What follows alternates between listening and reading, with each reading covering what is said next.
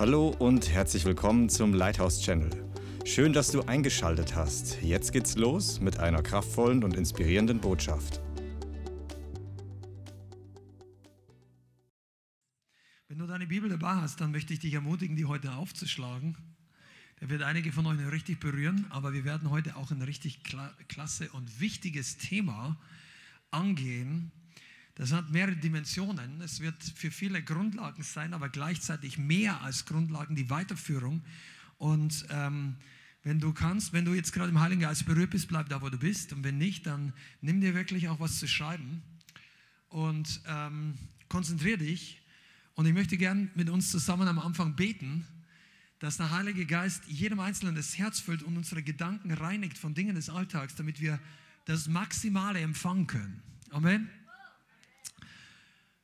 Bete einfach mal und sag, Vater, ich erwarte heute von dir, dass du zu mir sprichst, dass du meine Augen öffnest, meine Herz erfüllst, es weich machst und deinen Samen hineinlegst, um ewige Frucht zu bringen. Ich glaube dir für Transformation, Offenbarung und Veränderung. In Jesu Namen. Amen. Amen. Amen. Wow. It's gonna be interesting. Hier sind. Ja, wenn du zu Hause wieder auf deinem Sofa sitzt, dann nimm dir auch was zu schreiben. Ich möchte mit euch heute über die Power, die Kraft dessen reden. Das ist nicht so einfach.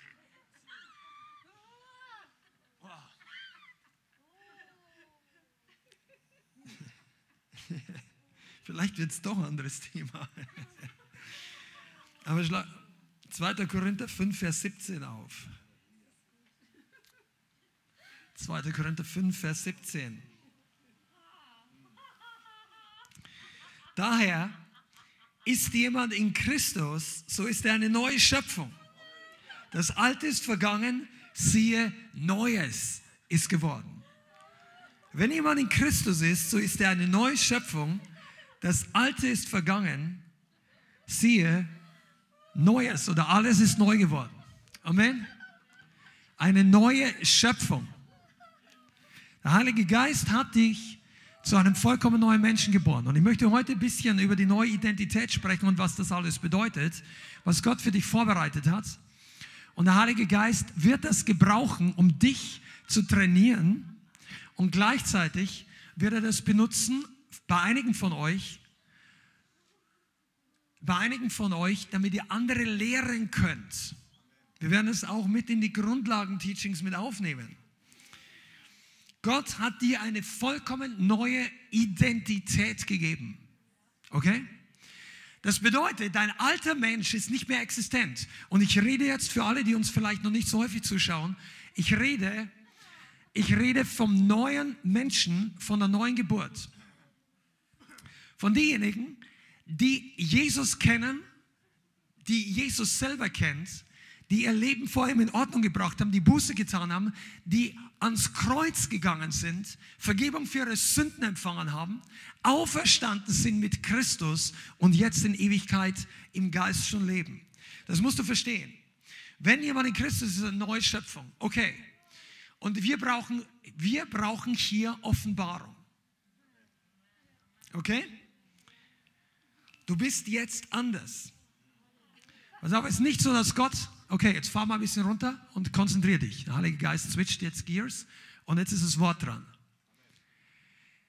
Gott möchte, dass du verstehst, dass Gott deinen alten Menschen nicht repariert. Er repariert dich nicht. Er hat kein Interesse, deinen alten Menschen zu reparieren, sondern er hat alles neu gemacht. Du bist ein neuer Mensch und dieser neue Mensch hat eine neue Identität. Und diese neue Identität ist nicht mehr dein alter Mensch. Das, was du früher über dich geglaubt hast, was du früher warst, was du getan hast, wie die Menschen dich gesehen haben, was die Polizei über dich aufgeschrieben hat, was der Steuerberater weiß oder nicht weiß, welche Ex-Frauen, Ex-Männer du gehabt hast, das ist nicht mehr deine Identität. Es ist nicht mehr deine Identität, wie viel Schulden du hattest oder wie schlecht du über dich gedacht hast. Es ist nicht mehr deine Identität. Es ist ganz egal, was dein Lehrer über dich gesagt hat, deine Eltern oder deine Kinder oder was auch immer, dein bester Freund. Es spielt keine Rolle mehr. Gott gibt dir und hat dir mit der Neugeburt eine vollkommen neue Identität gegeben. Der alte, sündhafte Mensch wurde hingerichtet mit Christus. Der alte Mensch wurde exekutiert der ist bereits gestorben am Kreuz. Sonst kannst du kein Christ geworden sein. Wenn du dich heute Christ nennst und du bist nicht überzeugt, ob du gestorben bist, dann musst du nochmal ans Kreuz. Es gibt keinen, der in den Himmel hineinkommt, der nicht gestorben mit Christus ist und auferstanden im neuen Leben. Come on, this is basic gospel und besser wird's nicht mehr. Du wirst keine größere Botschaft hören in einer göttlichen Gemeinde, außer die Kreuzigung und die Auferstehung von Jesus. Und er sagt, er ist der Erstgeborene aus den Toten. Er ist zuerst auferstanden und danach wir, die wir mit ihm gestorben sind, sind die zweit, dritt, viert und 1.128.000 auferstanden. Du bist versetzt an himmlische. Und pass auf, jetzt kommen wir in die neue Identität. Gott sagt in seinem Wort, in dieser Bibel, für die Menschen das Leben gegeben haben, damit sie übersetzt wurde oder in ferne oder in nahe Länder gebracht wurde. In diesem Wort sagt Gott jetzt, was du und ich, unser neuer Mensch sind. Das ist nicht kein, kein Pfarrer, kein Pastor, keine Gemeinde, kein Papst, kein Bischof, kein Theologe definiert dich oder mich die Bibel, das Wort Gottes sagt, was du bist. Und jetzt bist du nicht mehr das, was du denkst. Und nicht mehr das, was du fühlst. Und nicht mehr das, was du erlebt hast. Und nicht mehr das, was die anderen über dich sagen. Oder was irgendeine Gemeinde sagen würde, sondern was das Wort Gottes sagt. Und das ist die größte Revolution, die du für dich persönlich erleben kannst. Sagst, ja, ich glaube an Jesus. Ja, Jesus ist ja gerettet. Um den machst, mach dir mal keine Gedanken. Ich sage dir mal ein Geheimnis. Einige von euch, die ihr neu seid oder zuschaut später mal und ihr seid neu jetzt hier, die, es gibt zwei ganz große Dinge, die musst du als neuer Christ, solltest du kennen, du solltest dich reingraben. Das eine ist, dass du Gottes Wesen kennenlernst und den Namen Gottes. Aus seinem Namen erkennst du seinen Charakter. Sein Name ist nicht nur Jesus, Yahweh oder Jehova, ja, El Shaddai, El Gibor, Adonai, der Erste, der Letzte, der Anfänger und Vollender, der Fürst der Lebenden und ah, der Richter, das Brot, die Auferstehung, der Weg, die Wahrheit und das Leben, meine Schild, meine Stärke, mein Schirm. Es gibt 200 oder noch mehr verschiedene Facetten des Namens. Und wenn du die kennst, lernst du Gott kennen. Und wenn du ihn anschaust, dann wirst du mit ihm immer mehr eins. Du solltest, jeder Christ braucht eine immense Offenbarung vom Namen Gottes und von ihm. Aber das Zweite ist, dass du eine Offenbarung brauchst, wer du jetzt bist. Was Gott aus dir gemacht hat. Weil es gibt ganz viele Christen, die danken Gott für Jesus, die danken Gott für die Errettung und für alles Gute und was er ist. Aber sie wissen nicht genau, wer sie sind. Weißt du, wir sind nicht nur Christ. Was heißt denn überhaupt Christ? Ja, dass ich und Eintragung in meinem Taufschein habe. Nein! Christ gibt es eigentlich gar nicht in der Bibel. Das Wort. Die Heiden haben die Leute Christen genannt. Das heißt so viel wie damals kleine Christusse oder Nachfolger von diesem Christus, wobei der eigentlich Messias hieß. Und weißt du, wir sind einfach Nachfolger von Jesus. Aber diese Identität, die steckt in uns drin. Ich möchte heute ein bisschen schneller durchgehen, damit wir uns Zeit nehmen. Einen Teil davon möchte ich euch zeigen, was unsere neue Identität ist. Und einen zweiten Teil möchte ich uns dort hineinführen und der Heilige Geist möchte darüber reden, was wir mit dieser Identität machen können, welche Power darin steckt, welche Kraft darin ist, okay? Deshalb, wenn du eine Bibel hast, dann schlag sie damit auf, du wirst sie brauchen und äh, du wirst die Bibelstellen dort finden und auch ihr in eurem äh, Online-Stream. Aber wenn du nicht mitkommst, alles mitzuschreiben, dann schau dir das nachher nochmal an. Aber bleib mit deiner Konzentration bei der Sache. Amen. Deine alte Identität war Sünder. Wer von euch war Sünder? Okay, für die, die sich nicht gemeldet haben, kannst nachher nach vorne kommen. Und dein Leben Jesus geben. Weil es gibt nur zwei Möglichkeiten. Entweder du bist Sünder oder du warst Sünder. Gibt nur zwei Gruppen von Menschen. Die einen sind noch und die anderen waren Sünder. Aber es gibt keinen Sünder, der in den Himmel geht. In den Himmel kommen die, die von neu geboren sind. Ja, wir sündigen doch auch noch, sagst du. Das stimmt. Aber jetzt sind wir nicht mehr Sünder, sondern wir sind die Gerechtigkeit Gottes. Ich komme nachher noch dazu. Ich bringe dieses Wort. Aber wir sind nicht mehr die alte Identität. Wir waren Sklave der Sünde und des Teufels, gebunden und frei, voller Lust, voller Rebellion, Bosheit, Stolz, Hochmut. Amen.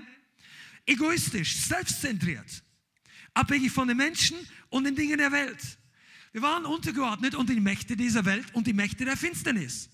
Und unter die Werke des Teufels wie Krankheit, dämonische Kontrolle, all diese Dinge, Schuld, Lass, all, Neid. Wir, wir, die Bibel sagt, wir waren Sklaven der Sünde. Das heißt, die Sünde wollte was und du tust es. Verstehst du das? Die Sünde hat über uns geherrscht. Nicht wir über die Sünde. Die Sünde sagt, komm am Samstag, komm mal. Du, das, der, das Wochenende ist doch langweilig, ohne Saufen, ohne Trinken, ohne Drogen, ohne Sex, ohne Unterhaltung. Und wenn, wenn du dann irgendeinen Christen damals als Sünder gesehen hast, der all diese Dinge nicht mehr tut, denkst du, was für ein langweiliges Leben. In Wirklichkeit drückt die Sünde ständig auf deinen Button und du musst einfach tun, was die Sünde will. Sonst macht dir dein Leben keinen Spaß mehr. Aber wenn Jesus kommt, dann gibt er dir nicht nur, weißt du, der, der gibt dir nicht nur Kraft, die Sünde nicht mehr zu tun. Der gibt dir eine Identität, über die die Sünde keine Macht mehr hat. Die kann drücken, was sie will. Wenn du in dem neuen Menschen gehst, dann sagst du, behalt deinen Dreck. Ich bin froh, dass er endlich weg ist. Oh weh. Wisst ihr, woran man wahre, er, also das ist meine persönliche Einschätzung. Ich gebe euch meine Meinung jetzt weiter. Das ist meine Meinung. Wisst ihr, woran man wahre Erweckung erkennt?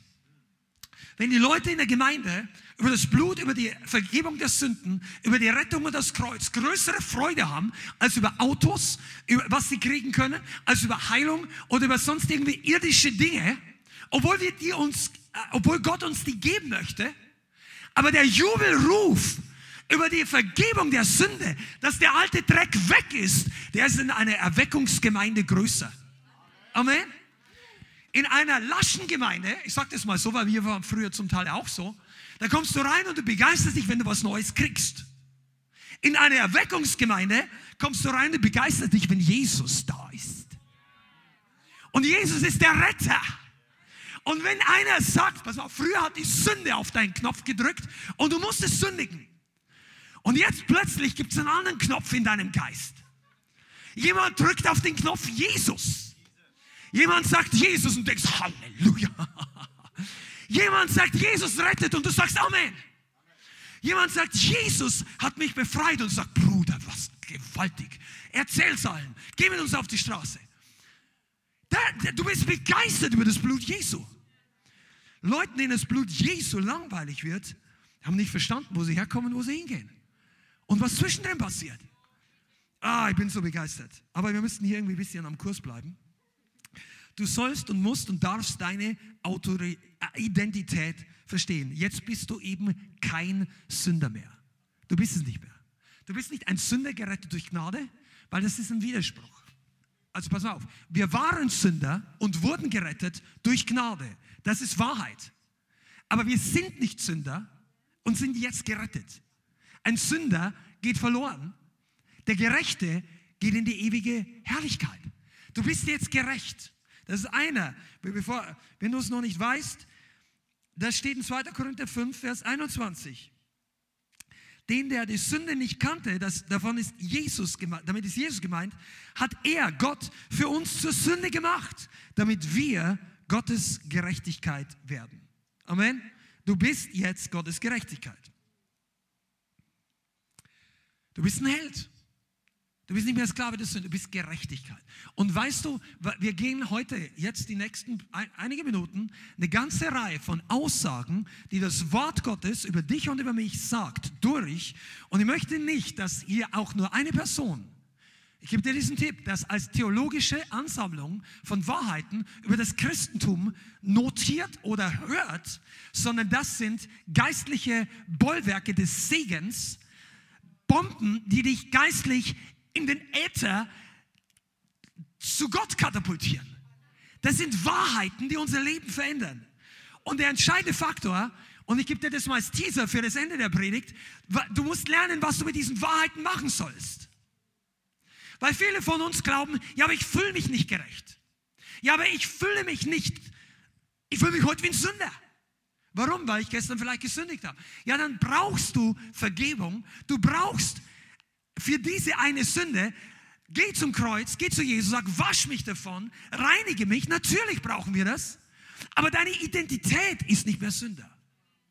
Du bist ein Gerechter durch Gottes Gnade. Das hat Jesus verdient, nicht wir. Das hat er bezahlt, nicht wir. Das, er, dieses, er gibt dir ein Ticket für den Himmel. Da kannst du nicht sagen, schau mich an, wie gut ich drauf bin. Der Schaffner fragt, schaut nicht an, wie sauber deine Schuhe sind, wenn du hier mit der RMV oder mit der Bahn oder mit dem ICE von Hamburg nach München fährst und der Kontrolleur kommt, den interessiert nicht, wie viel Geld du auf deinem Bankkonto hast. Den interessiert nicht, wie schön du bist, ob deine Ehe gut oder schlecht ist, ob du Millionen für die Caritas gespendet hast oder ob du der größte Gauner in Deutschland bist. Den interessiert nur eine Sache. Hast du ein Ticket? Alles andere interessiert dir nicht. Hast du das Ticket für den Himmel? Die, die, die Engel Gottes interessiert es nicht. Bist du ein guter oder ein schlechter Mensch?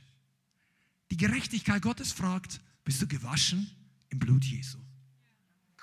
Hast du das Ticket für den Himmel? Das ist der, der Kreuzes persönlich empfangen. Einige von euch, ihr schaut zu, weil ihr aus der klassischen, vielleicht schaust du später zu, nicht gerade live, aus der typischen, äh, wie sagt man, Staatskirche oder, oder diese großen deutschen Kirchen, die es schon seit Jahrhunderten irgendwie gibt und du hast Hunger nach mehr und bist irgendwo über diesen Channel gestolpert und du denkst, du brauchst jetzt ein bisschen mehr Christentum die Frage ist nicht, wir brauchen etwas mehr Christentum, wir brauchen nicht etwas mehr Feuer in die alte, alte Umgebung, wir brauchen neue Weinschläuche. Wir brauchen eine komplett, wir brauchen einen Download. Weißt du, deine Festplatte mag noch funktionieren, aber du brauchst ein komplettes Betriebssystem-Update. Ein Ding komplett neu.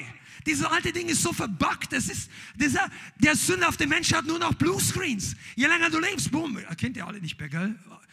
Ihr sagt, ja, Windows-Nutzer, gell? Ja. Okay, don't Wir sind von neu, neuem geboren. In Jesu Namen. Okay, du hast jetzt eine neue DNA des Geistes. Dein neuer Mensch sündigt nicht mehr. Dein neuer Mensch ist heilig. Dein neuer Mensch ist gerechtfertigt. Dein neuer Mensch ist Gott wohlgefällig. Jetzt sagst du aber, ich fühle mich nicht so, manchmal tue ich Dinge. Und das möchte ich jetzt Grundlagen für alle, die es noch nicht gehört haben oder nicht verstanden haben. Hör genau zu, du und ich als Christen hier auf dieser Erde, wir sind eine dreidimensionale Persönlichkeit. Wir haben einen Körper, den jeder sehen kann. Du bist blind mit dem Auge. Aber jeder, der die normale Menschen, der die Augenlicht hat, sieht unseren Körper. Du kannst ihn fühlen, ertasten. Du merkst ihn, du musst essen, trinken und so weiter. Du hast eine Seele. Die Seele sind deine Gefühle, dein Verstand, deine Gedanken, dein Wille. Das sind die Dinge, die ewig existieren, auch wenn dein Körper stirbt. Die Seele, Gefühle, Gedanken. Aber wir sind ein Geist. Das sagt die Bibel schon ganz am Anfang. In Genesis, er, er oh, sie wurden zu einem lebendig machenden Geist. Gott hat Geist in uns hineingehaucht. Das ist sein Geist. Und der Geist ist gestorben durch die Sünde am Anfang im Paradies, durch Adam, durch die Sünde Adams. Denn Gott hat gesagt, wer das sündigt, wer von diesem Baum isst, muss sterben. Sie haben gegessen, sie sind gestorben, aber nicht mit dem Körper, nicht mit der Seele, sondern ihr Geist. Und dieser Geist wurde von Jesus jetzt auferweckt aus dem Tod zum Leben. Weil Jesus sagt, es kommt die Stimme, da werden die Toten meine, die Toten meine Stimme oder die Stimme des Sohnes Gottes hören. Und alle, die sie gehört haben, werden leben. Aber es gibt viele Menschen, die sind wandelnde Tote. Nicht diese Filmserie, die ich nicht kenne, diese ekelhaftes Ding, äh, Walking Dead oder so, aber manche sind Spiritual Walking Dead. Die wandeln rum, sind geschminkt, schauen gut aus oder, oder fahren Ferrari, sind Bankmanager oder leben auf der Straße, aber in dem Geist ist tot. Und Gott sagt, du kommst als Toter nicht in den Himmel. Und wenn du von neuem geboren bist, dann ist dein Geist neu. Und du hast, im Geist hast du diese neue Identität. Nicht in deiner Seele gleich und nicht in deinem Körper. Wenn du zu Jesus Christus kommst in Vergebung, du hast, du hast Vergebung empfangen, du hast Erfüllung empfangen mit dem Heiligen Geist, du hast Friede, Freude, Gerechtigkeit. Du spürst, es hat sich was geändert, du bist von neu geboren. Leute geben Zeugnisse, aber dein Körper hat sich nicht automatisch verändert. Wenn du vorher vielleicht jahrelang Drogen genommen hast und bist dünn wie, wie ein Besenstiel, ich mache das nicht runter, aber wir haben Leute gehabt, die waren so ausgemergelt von dieser Drogensucht. Dann, dann dachte ja, der hat wirklich nicht mehr viel gewogen. Ich weiß nicht, 60 Kilo oder, oder unter 60. Der eine, kannst du dich erinnern an den, der hier war? Der war vor eineinhalb Jahren oder noch einer, nach einem Einsatz mal hier. Und wir haben ihn geredet, ich weiß gar nicht mehr, wie er heißt. Und äh, der war richtig dünn. Weil er war jahrelang drogensüchtig. Ich glaube, zehn Jahre lang oder irgend sowas. Und dann haben wir ihn lange nicht mehr gesehen. Und irgendwann ein Jahr später, auf dem Einsatz draußen, kommt jemand zu mir her und sagt, hey, kennst du mich noch? Und ich sage, ähm, äh, nicht ganz. Weil äh, wir treffen so viele Leute und der hat auch nicht so, der hat nicht so ausgeschaut, wie ich ihn kenne. Sagte, ich bin die und die Person. Es war der und der war viel kräftiger. Der hat bestimmt 15 Kilo mehr gehabt. Und ich sage, du siehst gut aus. Also dein Körper ändert sich nicht sofort. Deine Seele ändert sich auch nicht sofort. Manchmal berührt Gott dich und er heilt dich von seelischen Verletzungen, aber viele Dinge in deinem Denken, in deinen Gefühlen sind nach deiner Bekehrung noch nicht verändert. Okay? Aber dein Geist ist neu. Also wenn Gott sagt, du bist neu, alles ist neu geworden, bezieht es sich auf deinen Geist. Und dein Geist herrscht mit Christus und er kann herrschen über deine Seele und über deinen Körper. Amen. Wenn du das weißt, viele von euch kennen das, dann merkt ihr das. Denn jeder von Neugeborene, neuer Christ, der muss, darf, soll das lernen. Wir müssen das weitergeben. Leute, strau sorry, Leute straucheln als Christ, weil sie ihre Identität nicht kennen und nicht darin leben. Und dann hast du Leute, die vom Verdammnis gequält sind oder Leute, die denken, sie müssen jetzt weiter in die Kirche oder in, sie, sie tauschen ihre religiöse Kirche mit einer lebendigen Gemeinde, haben aber das gleiche Mindset, dass sie, sie gehen vielleicht regelmäßig hin, ganz treu, was sehr gut ist, aber wenn du dorthin gehst, um eine religiöse Pflicht zu erfüllen, dann hast du noch das alte Mindset, die alte Gedankenfestung, die dich aber nicht rettet, die dich nicht erneuert. Und deshalb sagt die Bibel in Römer Kapitel 12, werdet erneuert, werdet transformiert durch die Erneuerung eures Denkens. Das Denken. Schlagst du mal auf, wenn du es jetzt nicht genau gewusst hast, oder schreibst dir auf, Römer 12, Vers 1 und 2. Werdet erneuert, transformiert. Metamorphose ist das Wort. Von, von, einem von einer Raupe zum Schmetterling. Das ist dieser Begriff, was passiert, wenn unser Denken erneuert wird. Und Gott sagt, das ist deine Aufgabe. Das ist deine und meine Aufgabe, dass unser Denken erneuert wird. Warum ist das wichtig? Du sagst, okay, finde ich gut, ich möchte es. Nein, dann brauchst du jetzt Gedankenfutter. Du brauchst neue geistliche Nahrung. Du, soll, du bist, du und ich und wir alle sind in einem Prozess, unser Leben lang unser Denken zu erneuern, bis wir eines Tages in den Himmel gehen. Und wenn wir unser Denken nicht rechtzeitig oder gründlich genug erneuern, dann werden wir es nicht schaffen oder wir werden nicht die Berufung erfüllen. Und deshalb ist es wichtig zu wissen, was sagt das Wort oder Jesus. Jesus ist das Wort. Amen. Also das ist für unsere Gemeinde absolute Standard.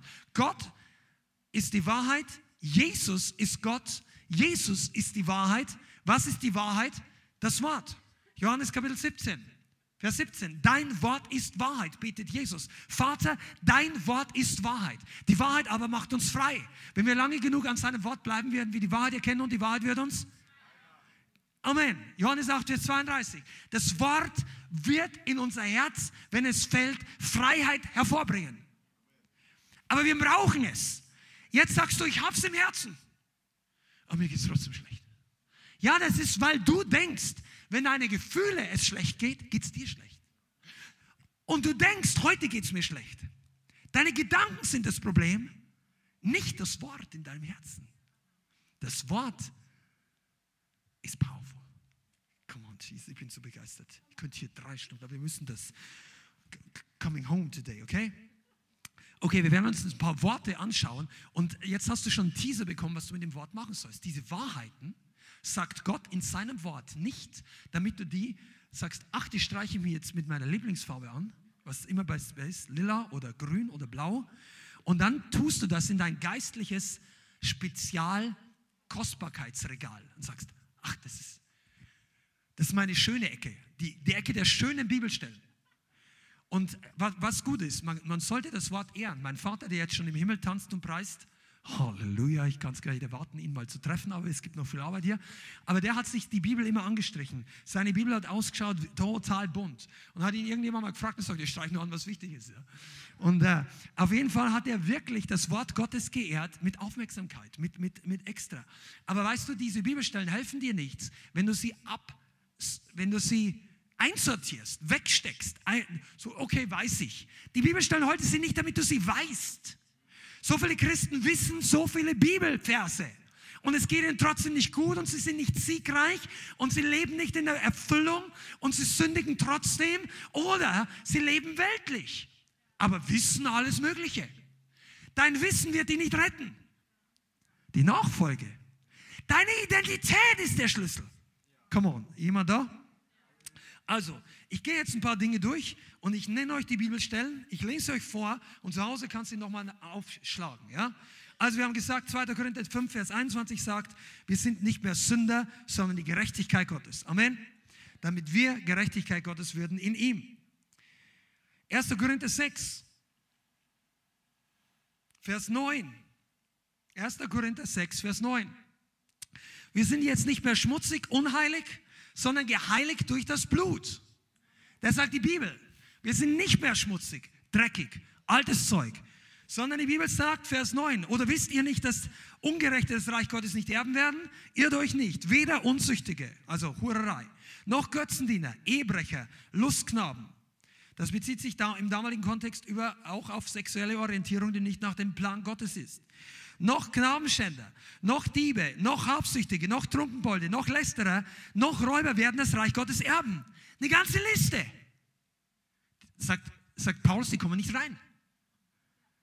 Aber, Vers 11, und jetzt dazu. Und das sind manche von euch gewesen. Wer kann da Amen sagen? Okay. Das sind einige von uns gewesen. Aber, und das ist das, einer der wenigen guten Aber. Das musst du dir rot anstreichen, dieses Aber. Aber, aber ihr seid abgewaschen, aber ihr seid geheiligt, aber ihr seid gerechtfertigt. Das ist ein göttliches Aber. Der Teufel sagt dir, schau dich an, bist schon wieder gefallen. Schau dich an. Du schaust die ganze Zeit, früher hast du den ganzen Frauen hinterher geschaut und ich habe dich genau beobachtet. Jetzt gehst du in die, in, in, in die na, beim Tanken rein und du siehst diese Zeitung, die da einfach liegt. Ich habe gesehen, du hast ihn geschaut. Und weißt du, was du dann sagst? Dann sagst du nicht, ach nein, der Teufel hat mich ertappt. Dann, sagst, dann, dann solltest du nicht sagen, ach ja, du hast recht. Ah, ich bin wirklich kein guter Christ. Überstimm nie mit dem Teufel überein. Er sagt nicht die Wahrheit. Der Teufel braucht keinen Zustimmer. Also der braucht, äh, die Christen stimmen viel zu häufig dem Teufel zu. Amen. Und sie widerstehen dem Heiligen Geist. Manchmal. Während aber die Bibel sagt, unterordnet euch Gott und widersteht dem Teufel. Und was passiert dann? Er wird fliehen. Deshalb haben wir manchmal keinen Sieg. Du sollst dem Teufel widerstehen. Wenn er zu dir sagt, oh, come on, ich habe deine Sünde genau gesehen. Sag, okay, hast du auch gesehen, das Blut Jesu, was mich gewaschen hat? Hast du auch gesehen, wie ich wieder aufgestanden bin? Der Gerechte fällt siebenmal und steht wieder. Come on. Das ist nicht, der Gerechte fällt nicht. Die Bibel sagt nicht, der Gerechte fällt nicht. Der Gerechte steht wieder auf. Resurrection. Come on, Jesus. Das ist die, äh, die äh, prophetischen Hinweise auf die Auferstehung. Und bei der Auferstehung gibt es nur einmal. Aber selbst Jakobus sagt im Neuen Testament, wir alle straucheln oft. oft. Verstehst du? Das heißt jetzt, wir sind nicht perfekt. Aber du musst die Augen nicht rühmen. Ja, ich bin nicht perfekt, ich bin nicht perfekt. Bin. Weißt du, aber Gott hat nichts Unperfektes gemacht. Dein Geist ist perfekt. Und jetzt kommen wir zu einer ganz großen Lösung für viele Christen, weil die bringen dieses Paradoxon, was sie denken, hier in ihrem Kopf nicht zusammen. Dass sie denken, ja, aber ich, ich sündige und die Bibel sagt, ich, ich bin vollkommen gemacht. Und äh, Jesus sagt, es ist alles wunderbar, es ist alles neu. Und, aber ich fühle dich nicht neu. Weißt du was? Es kommt auf deinen Fokus an. Worauf fokussierst du dich? Worauf schaust du? Schaust du auf deinen alten Menschen? Schaust du ins Grab hinein? Schaust du, ob der Sarg wieder aufgeht, weil du denkst, oh, Einige von euch haben sich bekehrt und dann haben sie irgendwie einen Kumpel aus dem alten Leben getroffen, der ja noch 380 Euro schuldet oder vielleicht sind es für dich 5000 Euro und du denkst, boah, jetzt treffe ich ihn endlich mal wieder. Und dann kommt der her und ähm, der Heilige Geist sagt dir, du sollst ihm vergeben. Und denkst, oh, okay, und dann machst du das. Und du vergibst ihm und du erzählst ihm auch noch von Jesus. Weißt du, was der macht das nächste Mal? Der geht lächelnd vorbei bei dir, will sich noch nicht bekehren und denkt sich, super, jetzt brauchen wir meine Schulden nicht mehr bezahlen. Und beim zweiten Mal, wenn du ihn siehst, hast du richtig sauer. Denkst, und dann hast du das Gefühl, heute an diesem Tag wäre es gar nicht schlecht, wenn ein alter Mensch mal kurz rauskommt und ihn so richtig einen in die Fresse haut. Vielleicht bist du nicht ganz so drauf, aber einige von euch waren so drauf, oder? Ein paar Hände gehen hoch, ja. Mehr so die Männer hier. Aber Ladies, ihr habt auch eure Schwachstellen, ja? Vielleicht dann, wenn du irgendeinen Ex oder was auch immer siehst, jemand, die, die dein Leben früher oder Familienangehörige und du denkst, oh, jetzt möchte ich mal ein bisschen diese alte Zicke wieder rauslassen. Also wir uns alle haben. Der eine ist so, der andere so. Ja, aber weißt du, das ist nicht, wir sollen uns fokussieren auf den neuen Menschen. Wisst ihr, dass nur die Religiösen nicht richtig wachsen? Weißt du warum? Die Religiösen spielen mit dem alten Menschen rum, aber wenn irgend Gott, wenn es aussieht, als ob Gott auftaucht, oder der Pastor, oder ein paar andere Christen, dann sagen, geh weg, geh weg, musst dich verstecken. Zurück in die Kammer. Wir gehen jetzt in die Gemeinde. Bleib unten. Wir sind jetzt in der Gemeinde. Halleluja, Halleluja, Halleluja. Und wenn du rausgehst und jemand ärgert dich, dann, und das, na jetzt, jetzt habe ich nichts dagegen, wenn du kommst, ich sehe nichts. Und dann plötzlich kommt der alte Mensch raus und er haut den alten Dreck wieder raus, die alte Kontrolle, die alten Boshaftigkeiten, die alten Lustsachen. Sagst, ja, jetzt habe ich für drei Monate schon gebetet, dass ich endlich einen Partner fürs Leben finde. Andere, andere beten 20 Jahre, dass Erweckung kommt. Du hast drei Monate, ist noch nicht so schlimm. Werd nicht verzagt, Gebetserhörung kommt. Aber weißt du, und wenn du dann, so, ja, jetzt habe ich nichts, und dann, dann, kommt, dann kommt der alte Mensch wieder hoch. Und er möchte wieder rumkramen in der alten Verlaufsliste von deinem Internet und die Dinge suchen, die nicht gut sind. Ihr wisst, wovon ich rede. Und deshalb ist gut, das alte Ding, na, come on, kill it, lass es, du brauchst nicht Vorsorge treffen für deinen alten Menschen. Das ist gut. Halleluja. Also du bist nicht mehr schmutzig. Aber dann kommt der Teufel und sagt dir, schau dir doch an. Vielleicht hast du sechs Wochen keine Pornografie mehr geschaut. Bist einfach frei, hast den Heiligen Geist empfangen, denkst, wow, warst angefochten, aber hast widerstanden. Und plötzlich trifft es dich doch, weil du hast geschlafen, hast, also geistlich meine ich, hast vielleicht nicht richtig gebetet, während der Heilige Geist dich erinnert hat, bist nicht linksrum, sondern rechtsrum gegangen, als du da diese Lady gesehen hast oder wenn du eine Frau bist, diesen Mann, hast du einfach zu lange an die eine oder andere Stelle geschaut und diese Gedanken begleiten dich und abends und dann fällst du. Und dann kommt der Teufel und der Teufel sagt zu dir, ah, schau du bist ein schlechter Christ. Come on, das war alles nur Show. Du bist ein Heuchler. Hör mal zu, eine der größten Waffen des Teufels, den Christen vorzuhören, du bist ein Heuchler. Bei, bei Leuten, die ehrlich nachfolgen wollen. Ich rede nicht von religiösen Typen, bei denen, was, hör zu, das ist jetzt ein Bonuspunkt der Offenbarung. Hör zu, den, den, den echten Heuchlern wirft er nicht vor, dass sie Heuchler sind. Die echten Heuchler in der Gemeinde erzählt der Teufel nicht, dass sie Heuchler sind. Der zeigt ihnen, du bist in Ordnung. Come on, du bist ein guter Christ. Die Sünde macht nichts aus. Alles gut. Aber wenn der Teufel dir sagt, du bist ein Heuchler, dann kannst du eigentlich davon ausgehen, dass es noch nicht der Fall ist. Dann kehr um. Schmeiß das Ding raus. Und eigentlich solltest du es schon gemacht haben, bevor der Teufel mit dir das Reden anfängt. Weil die Bibel sagt, wir sollen schnell umkehren. Aber angenommen, du hast es vergessen, dann kehr, vergessen tut es ja niemand, sorry, das war eine falsche Aussage. Du hast bisher widerstanden dem Heiligen Geist. Ja, kein Mensch vergisst rechtzeitig Buße zu tun. Man möchte einfach manchmal noch nicht. Aber es ist besser, schnell umzukehren. Das spart Schmerzen. Seid ihr mit mir? Geht euch das zu schnell? Dann musst du es im Geist empfangen. Und dann kommt der Teufel und erzählt dir, ah, du bist das und das und das. Und weißt du, deshalb reden wir heute über Identität. Dann sag dem Teufel, ich bin nicht. Sag ihm dieses Aber. Sag, Teufel, das bin ich gewesen. Aber. Okay? 1. Korinther 6. Aber ich bin abgewaschen. Vers 11. Aber ich bin geheiligt. Aber ich bin jetzt gerechtfertigt durch den Namen Hier taucht er wieder auf. Der Name. Der Name ist der, die Schatztruhe Gottes. Der Name Gottes ist seine Schatztruhe. Wenn du die einmal aufmachst, da ist kein Boden. Du kannst Schätze rausholen ohne Ende. Der Name Gottes. Ah, ich brauche mal die ersten Millionen Jahre im Himmel, um den Namen Gottes zu studieren. Ich liebe den Namen Gottes.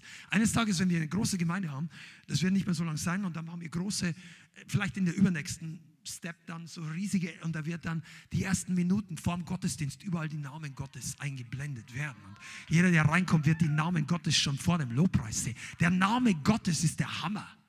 Das sagt die Bibel. Also das, das Hammer, ja. Er ist der Hammer. Er ist das Schwert. Er ist das Feuer. Er ist der Geist, der lebendig macht. Er ist der Reiter auf dem weißen Pferd. Und der Name hat dich abgewaschen. Du kannst mit dem Namen Gottes nicht falsch gehen.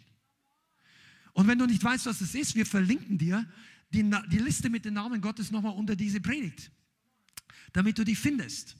Weil das ist wichtig. Aber wir gehen jetzt mal weiter. Nächster Punkt. Du bist nicht mehr ein Fremdling, ein Heide, sondern du bist jetzt ein Teil des Volkes Gottes, der Familie Gottes. Amen. 1. Petrus 2, Vers 9. Ganz eine wichtige Bibelstelle. Das bist du. 1. Petrus 2, Vers 9. Ihr aber, jetzt kommt wieder ein Aber. Ist das nicht cool? Ihr aber seid ein auserwähltes Geschlecht, ein königliches Priestertum, eine heilige Nation, a holy nation ein Volk des Eigentums, damit ihr die Tugenden dessen verkündigt, der euch aus der Finsternis zu seinem wunderbaren Licht berufen hat. Also, jetzt will ich dir was sagen. Du bist vielleicht ein bisschen älter und deinem bester Freund hat sich von dir irgendwie getrennt, als du studiert hast. Und er hat eine große irdische Karriere hergelegt. Er ist Rechtsanwalt, Arzt, Immobilienmakler geworden. Und zehn Jahre später triffst du ihn wieder und er hat drei Sportwagen und zwei Frauen und alles. Und er fährt bei dir vorbei und, und, und, und, und zieht dich an. Und du kannst dir noch nicht mal deine eigene Wohnung im jetzigen Zeitpunkt leisten. Und dann, und dann verachtet er dich vielleicht. Und dann sagt der Teufel, schau da an dein Leben, jetzt bist du Christ geworden, hat sich ja nichts geändert. Und was sagst du dann drauf? Der hat ein paar Autos, ich habe ein Königreich. Ich bin König und Priester. Eine heilige Nation. Nation sein kann jeder, aber eine heilige Nation. Holy Nation. Ein auserwähltes Geschlecht. Du gehörst zur Familie Gottes. Du gehörst nicht zum Adelsgeschlecht in Windsor oder in England. Du gehörst, wo auch immer du vielleicht so ein bisschen deine, deine keine Ahnung, du wirst das wahrscheinlich wissen, aber was ist Fürstin von, Fürsten von Monaco oder hier oder da. Also du gehörst auch nicht zum Prinz von Samunda. Du bist eine heilige Nation. Dein König, dein Gott ist über allen anderen. Alle anderen, die sind arme Schlucker gegen den größten aller Könige. Und du bist einer seiner Kinder. Du bist nicht ein Angestellter.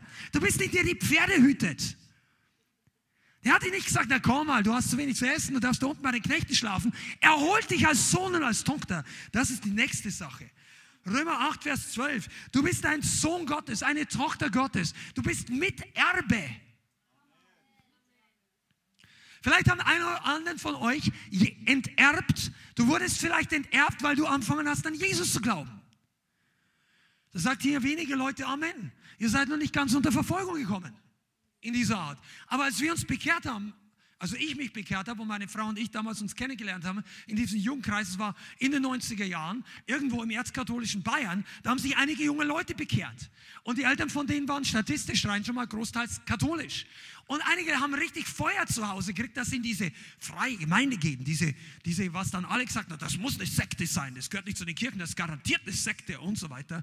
Und, äh, und so weiter. Und dann haben die den enterbt. Der hieß auch noch so. ja, nicht ganz, aber ich will jetzt nichts sagen, weil das ist jetzt Datenschutz. Aber, aber der, der wurde enterbt. Aber weißt du was? Da ist nicht Trauer angesagt. Das bisschen, was ich auf der Erde hier verliere, ist ja noch nicht mal die Portokasse in dem, was im Himmel für mich übrig bleibt. Der Lohn im Himmel ist so viel größer. Du erbst das ganze Königreich. Weißt du, aber einige von euch, ihr habt das, ich sehe schon, ihr braucht diese Predigt wie ein Anfänger. weil ihr darüber nicht begeistert seid. Überleg dir mal, was das bedeutet, dass du ein Erbe Gottes bist. Ihr würdet ja ausrasten, wenn euch einer eine Million Euro gibt. Einige von euch. Da wirst du nicht sagen, ach du, liegst da hinten auf die Ecke. Ja, ich weiß. Ich, äh, sie haben 28 Millionen im Lotto gewonnen. Ich wusste gar nicht, dass sie getippt haben. Ja, das Los hat ihnen jemand zugestellt. Und so weiter. Also, na, ja, Sie es da hinten hin. Ich muss jetzt hier gerade mein Dings reparieren. Na, wer reagiert so? Und dann kommt ein Prediger und sagt, du hast gerade den Himmel geerbt. Ja, legst da hinten hin. Ich habe Probleme mit meinem Job. Ich habe Probleme mit meinem Leben. Ich fühle mich schlecht. Du hast gerade geerbt. Come on, Jesus. Is somebody alive here? Du bist ein Erbe. Römer 8, Vers 12. So sind wir nun Brüder. Ich inkludiere euch jetzt mal Schwestern mit, aber du hast den Geist des Sohnes trotzdem empfangen. Genauso wie die Männer den Geist der Braut empfangen haben. Man muss es geistlich sehen. Ja? So sind wir nun Brüder nicht mehr dem Fleisch schulden, um nach dem Fleisch zu leben. Denn wenn ihr nach dem Fleisch lebt, so werdet ihr sterben. Oh. Wenn ihr aber durch den Geist die Handlungen des Leibes tötet, werdet ihr leben. Vers 14. 8, Römer 8, Vers 14. Denn so viele durch den Geist Gottes geleitet werden, sind Söhne Gottes. Denn ihr habt nicht wieder einen Geist der Knechtschaft oder der Sklaverei empfangen, wieder zur Furcht zurück, sondern einen Geist der Sohnschaft habt ihr empfangen, indem wir rufen Abba, das heißt Papa, Vater. Der Geist selbst bezeugt zusammen mit dem, unserem Geist, dass wir Gottes Kinder sind. Amen. Wenn aber Kinder, so auch Erben. Erben Gottes und Miterben Christi. Und jetzt hört zu, das vergessen die meisten. Wenn wir wirklich mitleiden, damit wir auch mit verherrlicht werden. Also da gibt es auch eine Bedingung. Aber das ist heute nicht Thema der Predigt. Wir reden über Leiden, wir reden über Leidensbereitschaft. Wir verstecken das überhaupt nicht. Das kehren wir nicht unter den Teppich, das ist Teil der Gemeinde hier. Aber heute geht es über deine Identität. Und deine Identität ist nicht leidender in erster Linie, sondern erstmal gesegneter. Und aus dem Segen kannst du dann auch leiden. Aber du, du wirst nicht gesegnet, indem du zuerst leidest, sondern leiden tun nur die, die vom Teufel attackiert werden wegen Jesus. Das heißt, du bist gesegnet. Und du bist ein Sohn Gottes. Hör mal zu, es gibt keine vaterlose Generation. Ich weiß, dass es theologisch ein bisschen schwierig ist, weil manche Leute seit Jahrzehnten Bücher schreiben in Deutschland, so viele vaterlose Leute. Das, Im Natürlichen stimmt das. Das kann auch was Gemeindekontext angeht, teilweise stimmen. Aber kein Christ war jemals vaterlos. Wir haben alle einen Vater.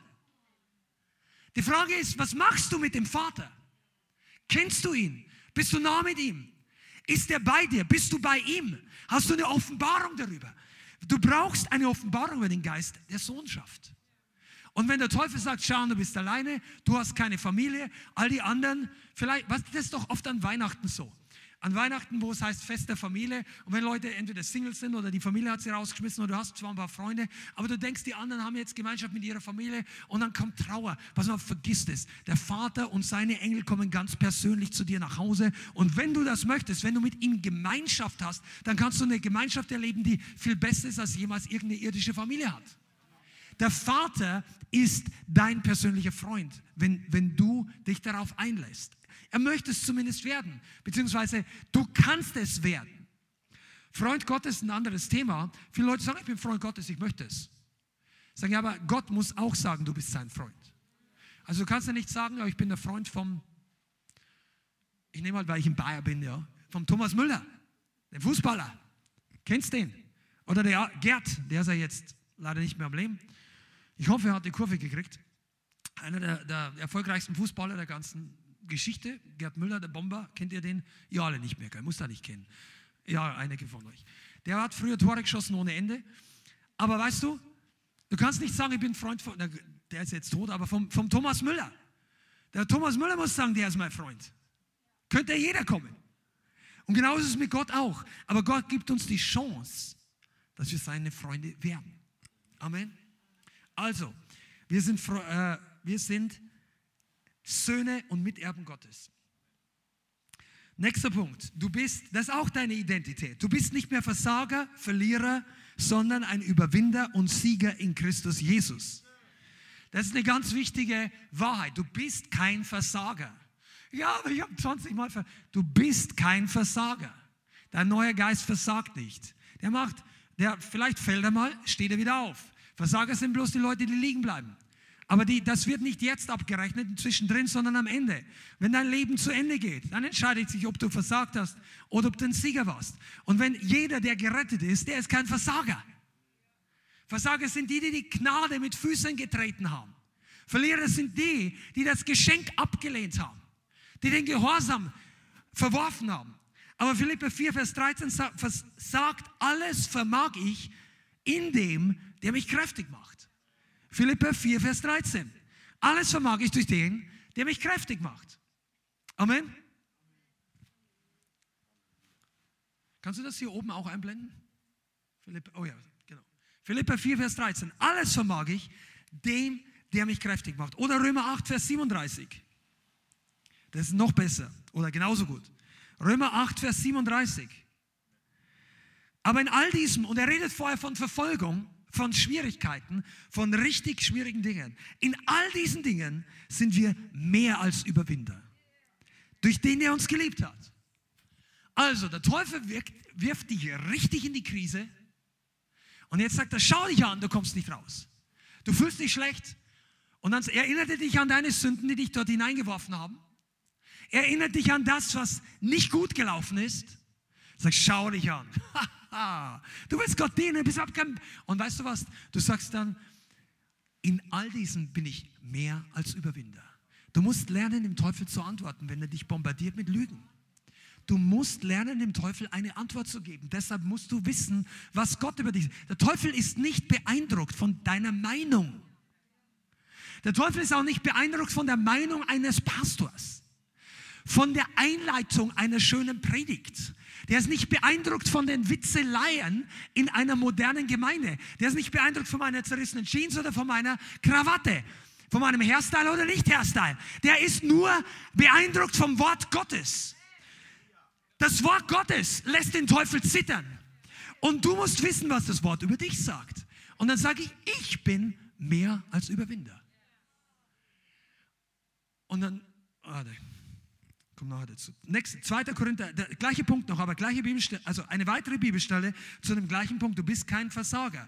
2. Korinther 2, Vers 14. Ja? 2. Korinther 2, Vers 14. Gott aber sei Dank, der uns alle Zeit, das heißt immer, im Triumphzug umherführt in Christus und den Geruch seiner Erkenntnis an jedem Ort durch uns offenbart. Jesus. Nur für euch, die ja die Bibel noch nicht ganz studiert oder nicht wisst. Triumphzug war im alten Rom oder in Griechenland, aber die, er redet hier aus römischem Kontext, ein ganz bekannter Begriff. Das ist nicht so was, was hier eine Parade und alle klatschen Beifall. Triumphzug war, wenn das römische Heer, und die haben sehr viele Schlachten geschlagen, die haben Länder eingenommen, die haben Völker unterjocht, die haben Dinge aus, die waren meistens siegreich, und dann kamen die nach Hause mit den Leuten, die sie als Sklaven gefangen genommen hatten oder so, oder einfach mit den Kriegsgefangenen, und die sind in Rom eingezogen, soweit ich weiß, korrigiere mich, wenn ich falsch bin, kann kannst du gerne einen Kommentar schreiben, aber durch ein bestimmtes Tor oder einen Triumphbogen sind eingezogen und das ganze Volk in Rom, die haben die ja auch monatelang nicht gesehen, vielleicht sogar jahrelang, haben gejubelt der eigenen Armee, dass sie reinkommt und die ganze Armee hat den Jubelruf derer, die zu Hause geblieben sind, empfangen, weil sie gesiegt haben. Der Feldherr ging voraus und die ganzen Soldaten gingen hinterher und die haben den Triumphgeschrei gehört. Und hinten nach gingen die Feinde, die besiegt waren, einige von denen zur Hinrichtung ins Kolosseum für die Löwen zum Fraß und andere gingen in die Sklaverei. Und du gehst den Feinden, die dich vorher töten wollten, voraus. Und alle jubeln, dass du da bist und dass du gesiegt hast. Und das ist der Triumphzug, von dem Paulus sagt, dass Gott uns alle Zeit, alle Tage, nicht an einen guten Tagen, nicht an deinen siegreichen Tagen alleine. Nicht nur dann, wenn du denkst, heute habe ich gut gebetet, jetzt fliegt der Teufel. Nein, auch an deinen schlechten Tagen. Auch in deiner Krise. Auch wenn du fühlst, als ob du nicht mehr hochkommst, sagt die Bibel zu dir und über dich, Gott sei Dank, Paulus dankt Gott mehr als du. So Gott sei Dank, der dich, sag mal mich, immer, alle Zeit im Triumphzug umherführt. Das sollte deine Antwort sein, wenn deine Seele am Morgen sagt, heute wird ein schlechter Tag, bleib am liebsten gleich liegen. Ich glaube, ich melde mich ab beim, beim äh, Chef, beim Vorgesetzten, na, ich will heute nicht. Dieses Ding, ich will heute nicht, lass ihn nicht raus aus dem Sarg. Das ist Teil eines alten Menschen. Weil die Bibel sagt, was? Alles vermag ich durch den, der mich stark macht. Die Bibel sagt nicht, heute will ich nicht. Nur sündigen will ich nicht. Ja? Also sagt der Tag, sag, heute wird ein guter Tag. Prophezei über den Tag. Dann wird der Tag gut. Wenn du sagst, heute ist ein schlechter Tag, ah, ist der Tag mies. Ich fühle mich schon schlecht. Die Zahnbürste ist abgebrochen. Die Milch ist alt. Schimmel ist im Kühlschrank, weil ich aufgepasst habe. Ah, der Tag wird immer schlechter. Nein, dann sagt dem Teufel eine Antwort: Gott sei Dank, der mich alle Zeit im Triumphzug umherführt.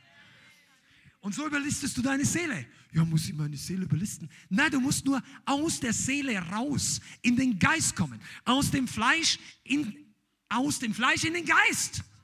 Schreib mal Amen drunter unter die Kommentare, dass, dass du was lernst, dass, dass du das geschnallt hast.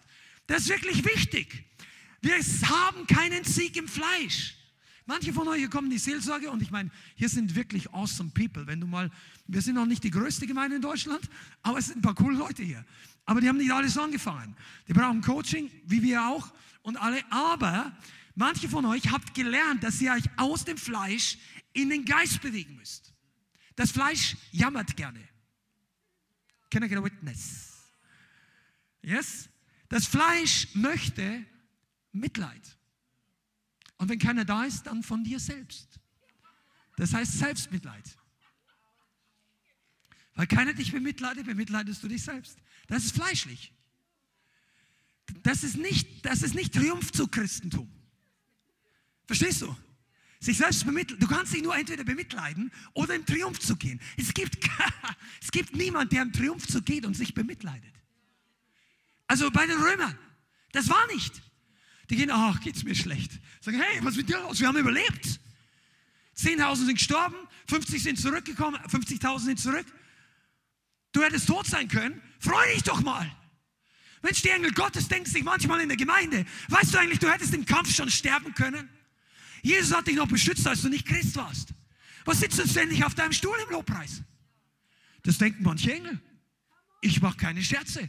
Die sagen, warum jubelst du nicht? Du läufst doch gerade im Triumphzug.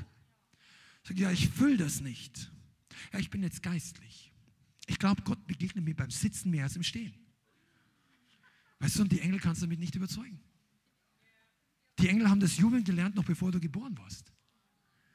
Die Engel sind nicht leise Kreaturen. es gibt ein paar Spezialeinheiten. Wisst ihr, wie viele von euch lieben Spezialeinheiten? Einige von euch. Ich meine jetzt auch in Bunde. Es gibt ein paar Spezialeinheiten im Himmel. Die eine hießen Seraphim.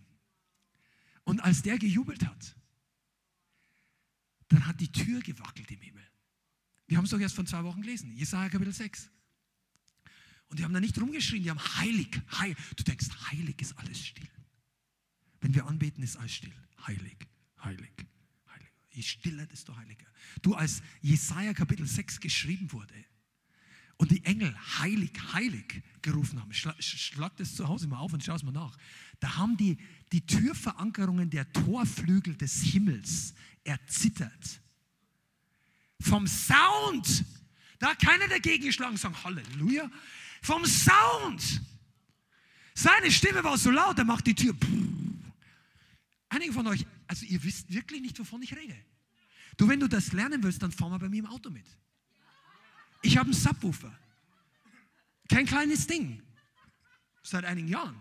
Und wenn du da richtig aufdrehst, vor allem in dem kleineren, der, der größere Bus braucht noch ein bisschen Aufrüstung, aber der kleinere hat, wenn du da aufdrehst, da vibriert, das drückt hinten rein. Da vibriert das Ding. Das Ding vibriert. Jetzt ist das aber eine Tieffrequenz. Kannst du dir vorstellen, wie diese Spezialeinheit an Engel, was für einen Sound die in der Stimme hat? Dass die, die Tür, das waren ja nicht so simple Türen, die du hier siehst. Das ist die Tür des Himmels. Der Thronsaal Gottes. Keine Ahnung, wie viele Meter die hoch ist. Das ist tonnenschwer wahrscheinlich. Sagst du, ja, woher willst du das wissen? Ja, es gibt Leute, die schon mal oben waren. Ja, die kamen zurück und die haben, die haben, das ist keine kleine Tür. Und wenn das Ding vibriert, dann geht da aber wirklich der Lobpreis ab. Und ich sage dir eins, Religion muss draußen bleiben. Kennt ihr diesen kleinen Schilder? Ich muss draußen bleiben mit dem Hund, wenn, wenn du nicht rein kannst. Religion muss draußen bleiben. Im Himmel findest du keine Religion und keine religiösen Leute. Die sind vorher erlöst, die sind vorher freigemacht. Die, da drinnen regst du dich nicht mehr auf, dass der Engel ständig das gleiche Lied singt. Der Lobpreisleiter. Du, du hast, du, ihr, die ihr euch aufregt, ob die Mode der Lobpreisleute so oder so sein soll. Zu viel Rauch, zu wenig Rauch, zu viel Light, Lightshow, zu wenig Lightshow, zu laut, zu leise, zu alt, zu jung. Im Himmel ist das nicht mehr die Frage. ich will nicht vom Thema abkommen, aber das, das ist so der Hammer. Aber du bist kein Versager, kein Verlierer mehr. Weißt du, wenn du gestorben und also wenn du, wenn, wenn, wenn Jesus jetzt und wir würden alle in einem Moment automatis, atom, atomisiert, verwandelt, also vollkommen umgestaltet werden, in einer Sekunde. Und wir würden alle jetzt plötzlich vom Tor, vom Himmel stehen. Also, wenn Jesus wiederkommt, ist die Zeitablauffolge ein bisschen anders. Wir gehen ihm entgegen, dann kommen wir wieder runter und wir herrschen mit ihm und so weiter. Aber angenommen, du würdest jetzt einfach in diesem Moment sterben und du würdest zum Himmel gehen, du würdest dort oben dich nicht als Verlierer fühlen. Wenn du an der Tür zur Ewigkeit in den Himmel stehst, dann denkst du, was habe ich die ganze Zeit gedacht? Meine Güte, worüber habe ich mir dauernd Sorgen gemacht? Ich bin doch kein Versager. Sag mal, ich bin kein Versager. Amen. Denn du bist erfüllt mit dem Geist Gottes, versiegelt und bist jetzt ein Tempel des Heiligen Geistes. Amen, das ist ein weiterer Teil deiner Identität. Du bist ein Tempel des Heiligen Geistes. Epheser 1, Vers 13. Versiegelt worden mit dem Heiligen Geist der Verheißung. Ich gehe ein bisschen schneller. Vers 14 sagt, er, der Heilige Geist, ist die Anzahlung unseres Erbes. Das heißt, das ist das Kostbarste. Oder 1. Korinther 6, Vers 19. 1. Korinther 6, Vers 19 sagt auch, wisst ihr nicht, dass euer Leib ein Tempel des Heiligen Geistes ist? des Heiligen Geistes in euch ist, den ihr von Gott empfangen habt, so dass ihr euch nicht mehr selbst gehört. Also du bist ein Tempel des Heiligen Geistes. Und einige von euch Ladies, bitte, schau und Männer genauso, schau dich nicht in den Spiegel und sag, ich sehe nicht gut aus. Der Heilige Geist sagt, du bist wunderbar, du bist schön gemacht, du bist, du bist so schön, dass Gott in dich umziehen wollte. Der wohnt nicht in einer Dreckhütte. Komm on, bist du da? Der Heilige Geist wohnt nicht in einem Schuppen. Also er hat kein Problem, in eine Krippe zu gehen, in einen Stall, aber um Leute zu erlösen. Die Leute, dann sterben und auferstehen. Und wenn die dann von neuem geboren sind, dann schauen die nicht mehr aus wie ein Stall oder eine Dreckhütte. Du schaust nicht mehr aus wie ein Saustall wie früher, sondern du bist jetzt ein Tempel. Du bist kostbar. Du bist das kostbarste Baumaterial, das jemals ein Tempel hatte. Du bist so kostbar, dass Gott seinen Sohn für dich gegeben hat. Gold und Silber können niemals bezahlen. Die, die, Leute auf der Erde könnten sagen, ich könnte aus Gold, aus Platin, aus den kostbarsten Edelsteinen, aus Brillanten, aus Diamanten könntest du Tempel bauen. Aber all das wäre nicht mindestens so kostbar wie die Menschen. Du bist kostbar. Dein Preis ist das Blut Jesu. Du bist so viel wert, dass Jesus, dass Gott seinen Sohn für dich gegeben hat. Das ist der Kaufpreis. Also früher im Altertum muss man die Bräute, die Braut kaufen mit einem Kaufpreis vom, vom Vater, vom Schwiegervater. Das war üblich. Ich sage nicht, dass das gut war, aber das war Kultur damals so. Und der Kaufpreis für die Braut Christi, die der Vater bezahlt hat, ist das Leben seines eigenen Sohnes. Höher wird es nicht mehr. Wenn dir irgendjemand, ah, schau doch dich an, sagt du, ich bin so viel wert, dass Gott seinen Sohn für mich gegeben hat. Das ist die Antwort, die du dem Teufel geben kannst. Wenn dich fertig macht. Du bist wertvoll. Amen. Aber du bist nicht nur wertvoll und alleine und hier unten zurückgelassen in einer schmutzigen Welt und alles wird immer schlimmer. Oh nein. Jetzt kommt Corona und dann kommt der nächste Stromausfall, dann kommt dies und jenes und so weiter. Und dann gibt es Endzeit, Endzeit, Endzeit und alles wird immer schlimmer. Und ich sitze hier alleine. Jesus, hol mich raus. Das ist nicht die Haltung der Endzeitgemeinde. Das ist nicht deine Identität. Komm on, dahin, sag mal Amen. Seid ihr da? Das ist nicht unsere Identität, sondern Epheser 2, Vers 6 sagt was ganz anderes. Epheser 2, Vers 6.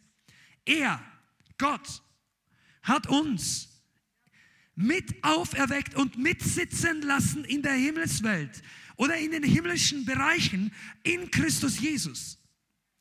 Also durch Jesus bist du nicht nur auferstanden, Du sitzt jetzt in einer komplett neuen Dimension. Die Welt ist komplett unter dir. Im Geist berührt dich das Weltgeschehen nur peripher. Das ist nur marginal interessant für dich. Im Geist, im Natürlichen gehen wir natürlich durch diese Welt. Und wir leiden auch zum Teil Verfolgung. Und wir haben hier unsere Herausforderungen, manchmal Anfechtungen. Aber dein Geist wird nicht runtergedrückt. Dein Geist wird nicht vom Teufel runtergedrückt. Dein Geist sitzt dort, wo der Teufel noch gar nicht hinkommt. Weil er rausgekickt wurde von Gott aus dem Himmel. Jesus sagt in Lukas 10, ich sah den Satan wie ein Blitz vom Himmel fallen. Das war übrigens auch die Geschwindigkeit, mit der Gott mit Rebellion umgeht. Boom! 300.000 Kilometer pro Sekunde. Das ist die Geschwindigkeit von einem Blitz. Gott macht schnelle Sache. Das ist besser, du stehst auf der Seite Gottes. Na, aber du bist ja mit auferweckt. Du sitzt da mit oben. Du beobachtest, wie Gott die Feinde richtet. Und jetzt ist die Frage, ist dein Fokus dort, wo du unten bist, ah, mir fällt alles auf den Kopf, oder sitzt du mit Jesus oben und beobachtest die letzten Züge dieser Welt und sagst, ich kann hier nicht geistlich, ich, ich, ich bin nicht die ganze Zeit im Himmel. Im Geist bist du im Himmel, aber auf der irdischen Sache gehst du durch diese Welt und du rettest noch so viele Menschen es geht. Das ist unsere Bestimmung. Aber du bist nicht verlassen, du bist nicht unter Du bist nicht unter den Umständen. Das ist die Antwort deiner Identität. Du leidest nicht unter Umständen. Das heißt, wir, unser Körper leidet manchmal, aber was sagt Jesus? Fürchte nicht den, der den Leib töten kann, sondern habt Furcht oder Ehrfurcht vor dem, der Leib und Seele im nächsten Leben verderben kann. Aber Jesus sagt, dein Leib ist nicht das Wichtigste, dein Geist sitzt mit in der Himmelswelt. Amen. Und Römer 5, Vers 17. Römer 5, Vers 17, denn wenn ihr durch die Übertretungen des einen der Tod durch den einen geherrscht hat, so werden vielmehr die, welche den Überfluss der Gnade und die Gabe der Gerechtigkeit empfangen, und hört zu, jetzt genau, im Leben herrschen durch den einen Jesus Christus. Also du darfst und sollst im Leben herrschen. Und da komme ich euch wieder zurück, wenn du genau wissen willst, was das bedeutet. Das Teaching war Autorität letzte Woche und vorletzte Woche. Du darfst herrschen. Herrschen bedeutet dominieren. Du dominierst deine Umstände, nicht Menschen. Du dominierst, also Du dominierst oder du herrschst in deinem Autoritätsbereich. Und das ist dein Leben, das ist deine Seele. Und für weitere Details hör dir diese Predigt nochmal an. Ich gehe jetzt ein bisschen schneller voran. Du bist nicht mehr krank, sondern geheilt durch die Wunden Jesus. Jesaja 53. Amen. Du bist nicht mehr arm, sondern reich gemacht. Epheser 1, Vers 3. Du bist gesegnet mit jeder geistlichen Segnung in der Himmelswelt. Gepriesen, Epheser 1, Vers 3. Gepriesen sei der Gott und Vater unseres Herrn Jesus Christus. Er hat uns gesegnet mit jeder geistlichen Segnung in der Himmelswelt und hat uns, genau. Und das bedeutet, du hast alles schon. Du musst dich nicht dauernd darum bitten, Du musst nicht dauernd darum betteln. Gott hat es dir schon gegeben. Du hast es, du musst Gott nicht weich beten und weich fasten. Der Unterschied ist, in dieser irdischen Ebene, in diesem geistlichen Bereich, auf diesem Planeten, kommen die Segnungen nicht immer direkt an, weil wir uns manchmal im Fleisch bewegen oder weil der Feind widersteht. Siehe Daniel in den letzten Kapiteln, wo der Fürst dieser Welt oder der Fürst von Persien da ähm, den, den, den den Engeln Gottes widerstanden hat. Aber du, Gott brauchst du nicht mehr weichbeten. Durch Christus hat er dir schon alles gegeben. Und wenn wir hier nicht, und jetzt gehe ich ein bisschen in die nächste, äh, bis, es gäbe noch so viele Sachen, ich nenne euch die einfach nochmal. Äh, aber wir müssen lernen, im Glauben darin zu gehen. Also du bist gekreuzigt mit Christus und mit auferweckt. Amen.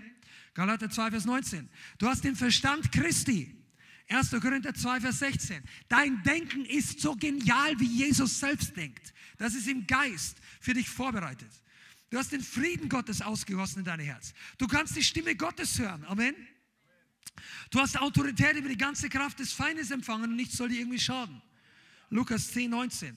Du bist ein Soldat Christi und Teil der Armee Gottes.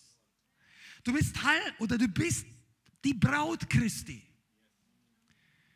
Da musst du Offenbarung 21 mal lesen. Da treibt es jedem, der ein bisschen weich im Herzen ist, die Tränen in die Augen. Offenbarung 21, 2. Du bist ein Botschafter an Christi Stadt und so weiter und so weiter.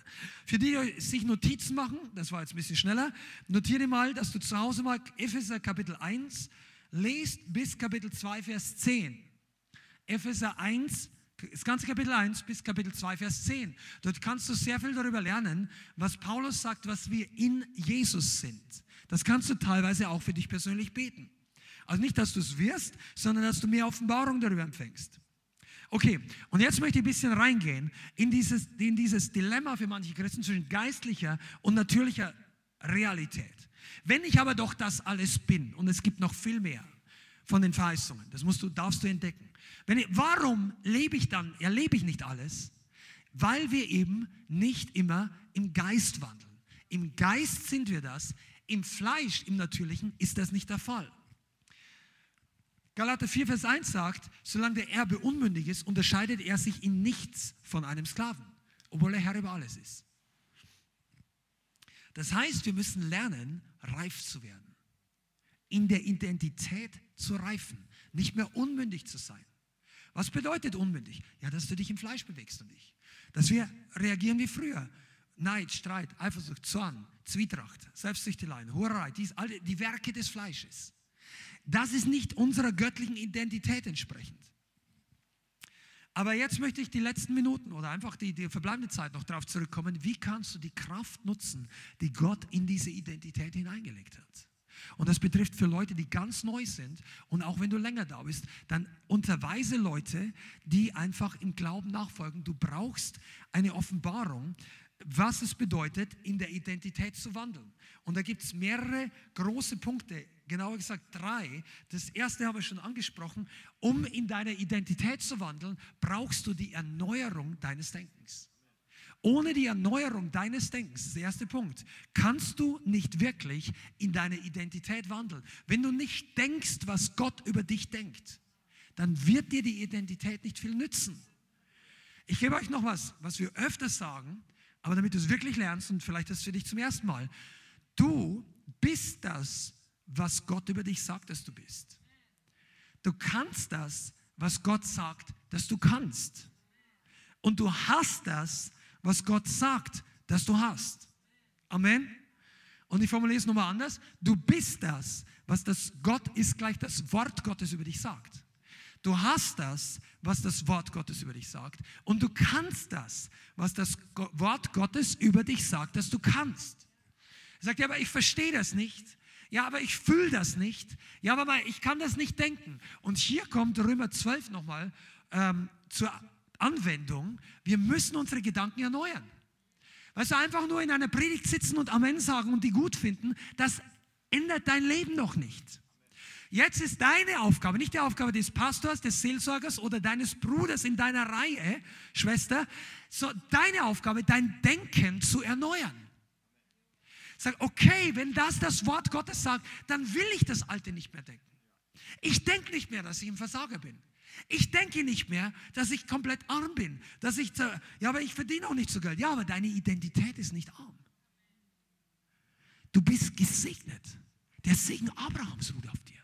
Schau, so musst du mit dem Wort Gottes arbeiten, mit deiner Identität. Der Teufel möchte dir die Wahrheit über deine Identität weghalten, fernhalten, damit du nicht entdeckst, wer du bist und ihm zur Gefahr werden kannst. Damit du pleite bleibst den Rest deines Lebens. Arm und einsam den Rest deines Lebens. Stolz und stur den Rest deines Lebens. Gott möchte, dass du entdeckst, wer du bist. Und sag, ja, okay, ich habe es gehört. Und aber drei Tage später, Mittwoch, haben es manche wieder vergessen. Und heute ist Dienstag, dann am Freitag. Verstehst du? Du sollst dein Denken erneuern. Sag mal, das ist meine Aufgabe. Das ist wirklich unsere Aufgabe.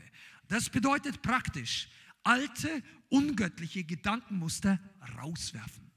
Manchmal merken wir es ja nicht. Aber irgendwann spricht dich jemand drauf an. Entweder ein Prediger oder ein Seelsorger oder einfach ein Freund, bekannt. Oder dir fällt es auf in der, in der Arbeit. Sagst boah, ich denke eigentlich, das stimmt doch nicht. Das zieht mich herunter. Dann ändere das. Du bist nicht der Spielball deiner Gedanken. Von, einige von euch müssen das lernen, die ihr vielleicht eher eine passivere Persönlichkeit hattet oder vielleicht auch psychische oder psychologische Probleme früher hattet. Du brauchst nicht alles durchdenken, was in deinen Kopf kommt. Du bist der Chef über deinen, Denk, über deinen Denkapparat. Du bist der Chef. Du kannst nicht verhindern, dass ein Gedanke reinfliegt, aber du kannst verhindern, dass er da drin bleibt und äh, die Maschine in Gang setzt. Come on. Good preaching, ja. Du musst, du musst lernen, das Ding zu stoppen. Sag, das kommt mir nicht rein. Du brauchst einen göttlichen Firewall. Dass dieses Zeug nicht bei dir ablädt. Also die, die, diese Virusse. Ja, die bleib, die, diese Gedanken kommen mir erst gar nicht ins Haus. In den Tempel. Denk diese Gedanken nicht. So, ja, aber was soll ich dann denken? Alles, was die Bibel über dich sagt. Alles, was gut ist, alles, was vollkommen, alles, was wohlgefällig ist. Philippe, alles, was wohllautend, eine echte, wenn es etwas gibt, darüber denkt nach. Alles, was ehrbar ist. Ja, du musst die Witze deiner Kollegen nicht wiederholen. Das ist nicht ehrbar. Also manche Witze, vielleicht sind manche ganz okay. Aber die Sachen, die schlüpfrig sind oder die Sachen, die jemand anderen runtermachen oder der Dreck oder, oder Spott. Spott, ist nie, Spott hat unter Christen nichts zu suchen. Manche Christen spotten über andere Prediger oder Livestreams oder so. Dann denke ich mir, du, dann habt ihr jemals Psalm 1 gelesen? Selig, gesegnet, der Mann, der nicht im Kreis der Spötter sitzt. Ja, wenn du das gelesen hast, heißt das, hab mit Spott nichts gemeinsam. Spotten bringt dich nur weg von Gott. Zweitens, also Erneuerung der Gedanken. Das, ich, ich nehme das jetzt mal an, dass ihr das erfasst oder daran gearbeitet habt. Zweitens, unsere Autorität ausüben. Wie kann ich meine Identität mehr festigen? Du musst die Autorität ausüben. Weil, weil manchmal denkst du, ja, ich will ja das denken, aber die anderen Gedanken kommen dauernd wieder. Ich, und dann fühlst du dich nämlich schlecht. Weil ist dir schon mal aufgefallen, was du kontinuierlich denkst, bestimmt deine Gefühle?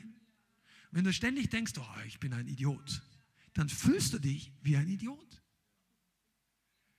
Und der Heilige Geist kann gar nichts machen, weil du denkst das Falsche und dann denkst, ich fühle mich wie ein Idiot. Und der Heilige Geist sagt, denk anders. Denk göttlich. Du hast den Sinn Christi. Christus denkt über sich selber niemals, dass er ein Idiot ist und er denkt über dich auch nicht. Das ist für bei einigen Schnackels hier. Warte nicht ab, bis die Umstände sich ändern, bis dein Denken sich ändert, sondern ändere du. Und das kannst du tun durch die Autorität. Und da möchte ich jetzt kurz nochmal verweisen auf das Teaching, weil da gibt es viel zu sagen. Das ist super wichtig. Du wirst nur siegreich in Christus leben, wenn du deine Autorität ausübst. Wenn du weißt, das ist falsch und das ist richtig, aber dich zieht immer wieder ins Falsche. Und das Gefühl, es ist da irgendwie wieder eine Schnur dran und so weiter. Weißt du, du musst deine Autorität ausüben. Du kannst nicht einfach sagen, oh nein, ich kann nicht anders. Der Himmel sagt, doch.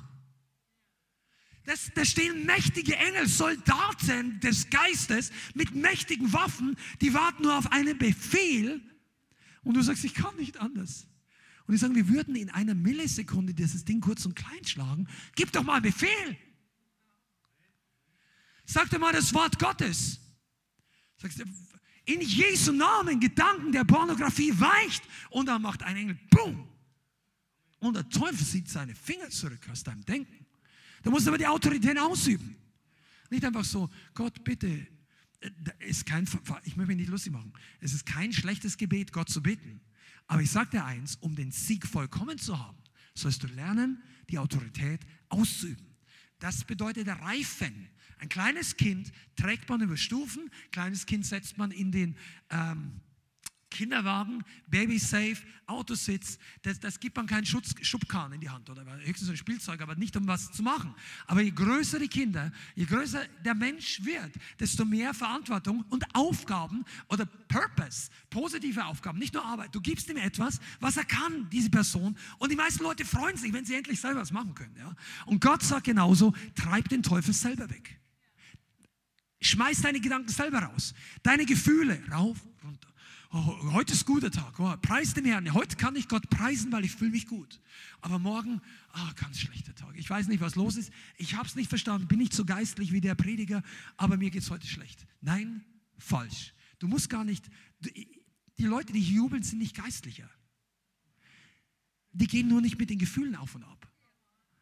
Die lassen die Gefühle alleine und sagen, wir gehen jetzt woanders hin. Wir gehen jetzt dorthin, wo es gut ist. Sag, ja, ich fühle mich nicht. Spielt keine Rolle. Du bist jetzt nicht gefragt, Gefühle. Haben wir dich gefragt? Geist und Körper haben dich nicht gefragt. Wir gehen jetzt, du hast gesegnet. Das ist ein bisschen scherzhaft, okay? Aber du fangst einfach an, Gott zu preisen im Glauben. Die letzte große geistliche Segensbombe heute. Der dritte Punkt. Also, Wandel im Glauben. Erster Punkt, Erneuerung der Gedanken. Zweitens, unsere Autorität ausüben. Drittens, wandle im Glauben. Du musst nicht fühlen, dass du kein Idiot bist.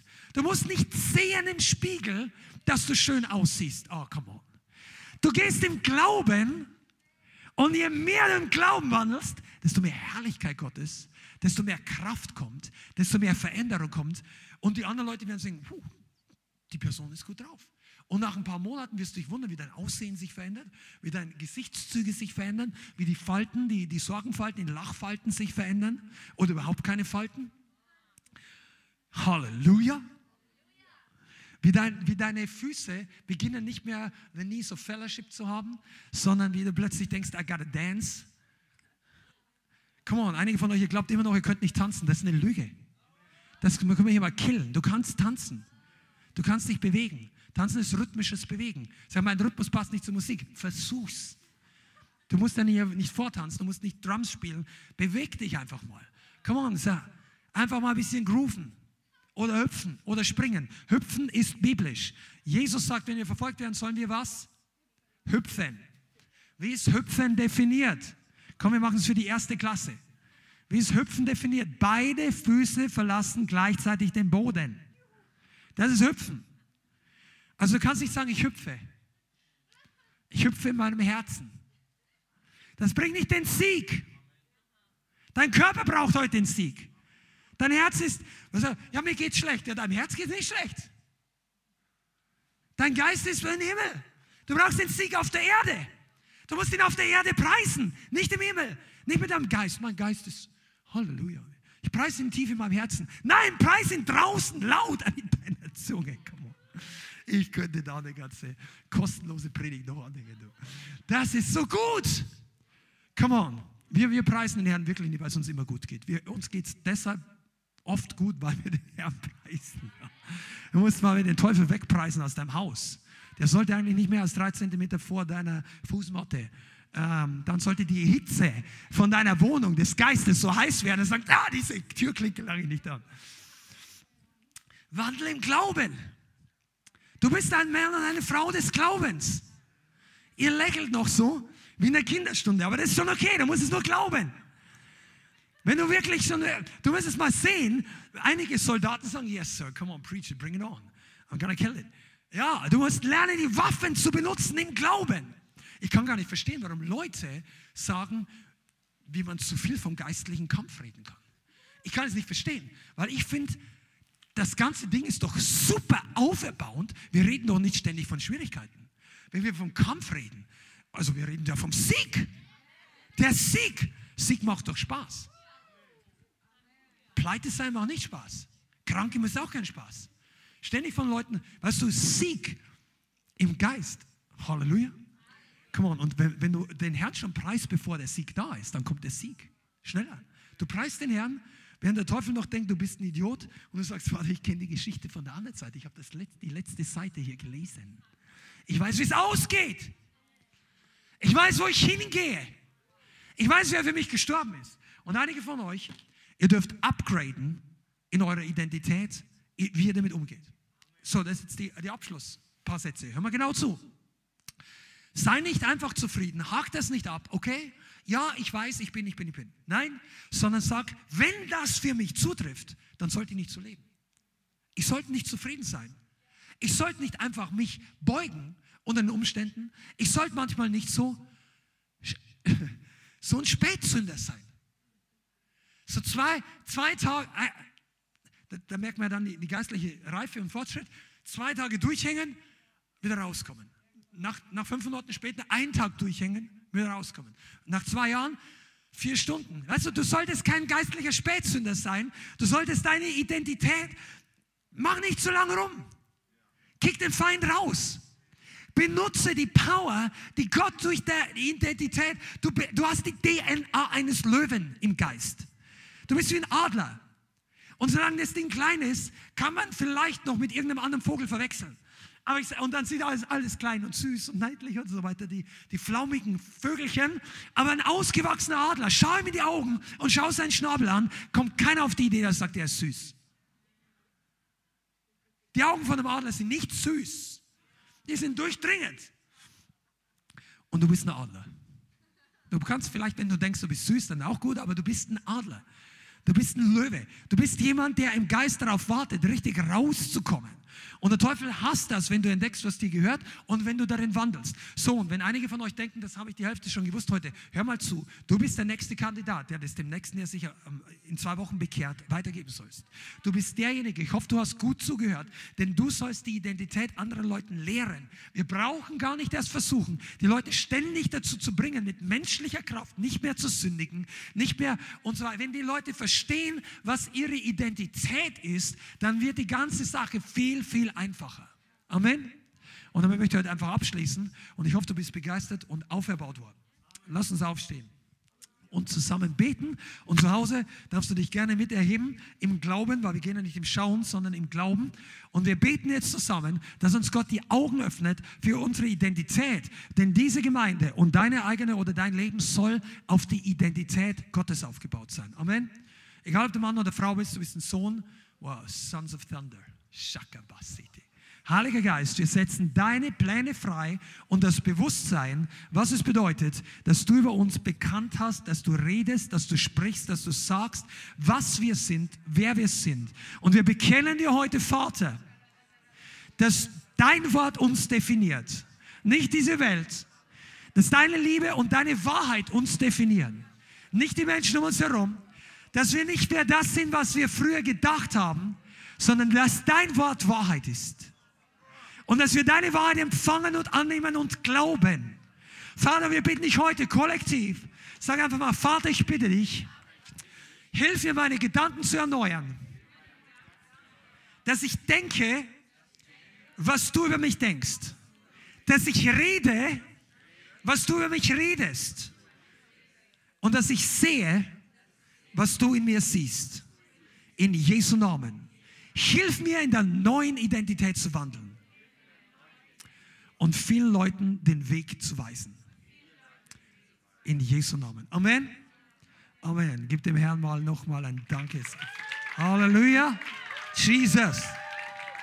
We love you, Holy Ghost. Amen. Vielen Dank fürs Zuhören. Wir hoffen, die Botschaft hat dich inspiriert und weitergebracht.